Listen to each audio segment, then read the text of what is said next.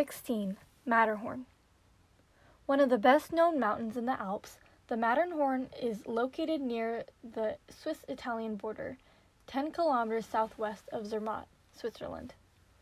The mountain is 4,478 meters high, and its peak dominates the town of Zermatt as well as the surrounding area.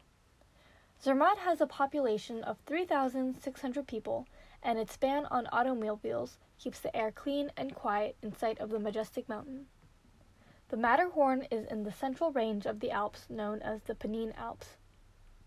From the Swiss side, the Matterhorn appears to be an isolated peak, but it is actually the end of a ridge. The Swiss slope is more gradual and easier to climb than the terraced walls of the Italian slope.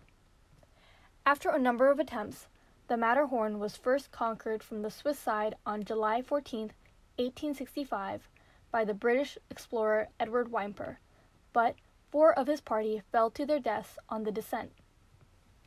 Three days later, it was scaled from the Italian side by a party of men from an Italian village.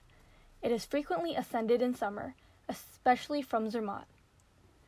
The ice covered north and south faces were first climbed in 1931 as was the East Base in 1932.